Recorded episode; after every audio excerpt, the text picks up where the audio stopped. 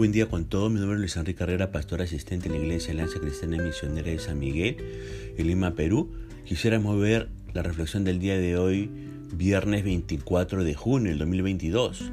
Uno corresponde ver el pasaje de Isaías capítulo 27 y hemos querido titular este devocional Disciplinados por Dios.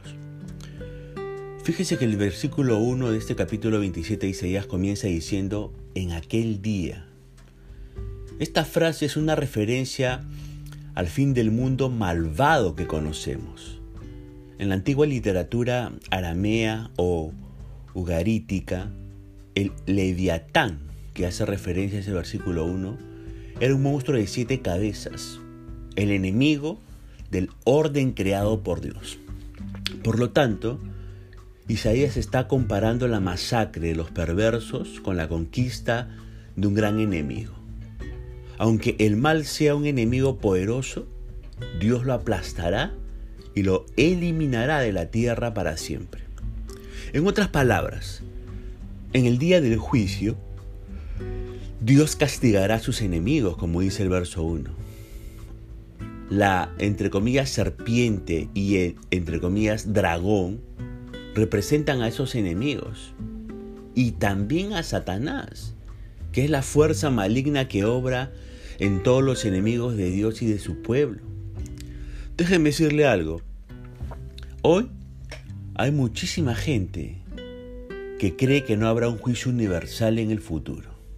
Se ríen de esa idea.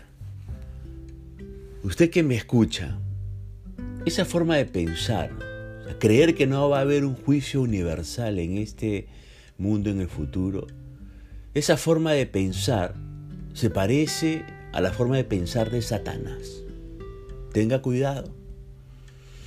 Ahora, el pueblo de Dios es representado por una viña allí en el versículo 2. Y vea también Isaías capítulo 5, verso 1. Viña a la que Dios guarda, como dice el verso 3. El Señor es aquí el labrador y nunca más dejará la viña a otros. Él es el labrador que la vigila continuamente.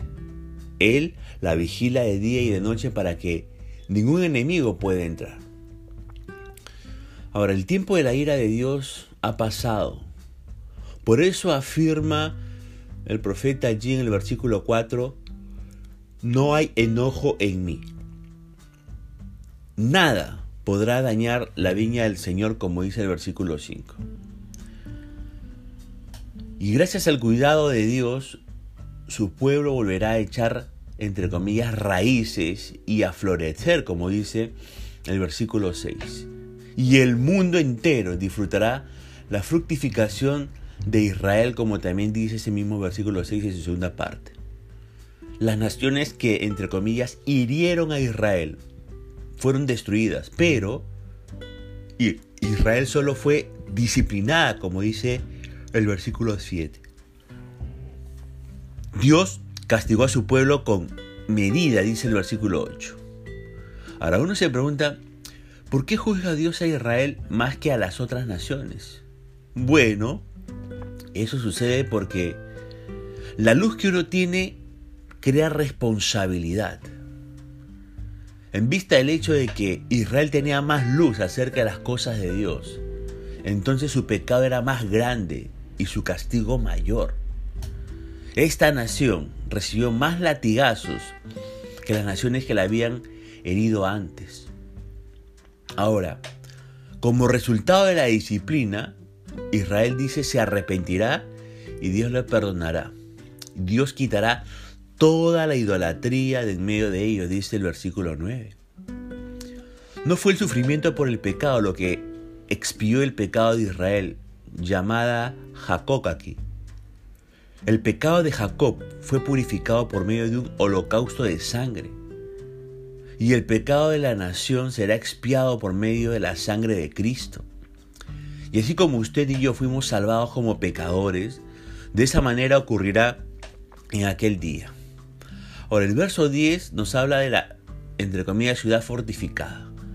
Y la ciudad fortificada representa a las naciones paganas o a los elementos del pueblo de Israel que insistieron en ser infiel al Señor Dios. Lo mismo es cierto de las, entre comillas, ramas secas del versículo 11. Tanto la ciudad, entre comillas, como las ramas, entre comillas, secas representan a un pueblo o a personas que no tienen entendimiento, dice el versículo 11. Por consiguiente, Dios no tendrá de ellos misericordia, como también lo afirma ese versículo 11 en su última parte. Fíjese que Isaías compara el estado de la vida espiritual de Israel con las ramas secas de un árbol que se arrancan y se usan para encender el fuego. Ahora, en las escrituras, los árboles a menudo representan la vida espiritual. El tronco es la fuerza que proviene de Dios y las ramas son sus siervos. Las ramas de los árboles pueden secarse debido a que se pudren por dentro. Entonces no sirven para nada, excepto ser quemadas. Ahora yo le pregunto, ¿qué clase de rama es usted? ¿Qué clase de rama es usted? Si está marchitándose espiritualmente, verifique si está firmemente unido a Dios. Ahora bien, aunque Dios no tendrá no tendrá de su pueblo Israel misericordia, sin embargo, Dios obrará para recuperar el remanente fiel de Israel y lo restaurará como nación, dice el versículo 2. Los que fueron esparcidos en Egipto y en Asiria, entre comillas, serán recuperados y terminarán sus días adorando a Dios en Jerusalén, dice el versículo 13. Algunos de los detalles proféticos mencionados en este capítulo se cumplirán, literalmente, en Israel. Pero muchos de los que leemos en Isaías 27 es simbólico y se puede aplicar a los creyentes y a los incrédulos en el siglo XXI.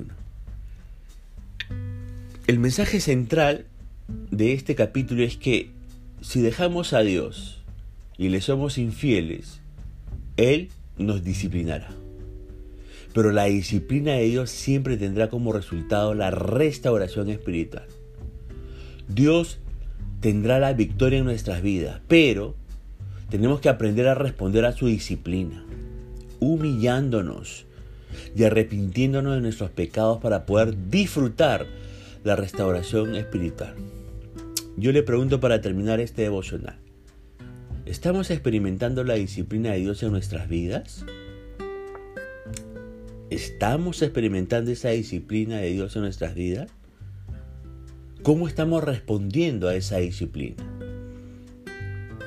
Si no escuchamos la voz de Dios y no respondemos a lo que Él hace en nuestras vidas, simplemente prolongaremos nuestro sufrimiento a través de esa disciplina.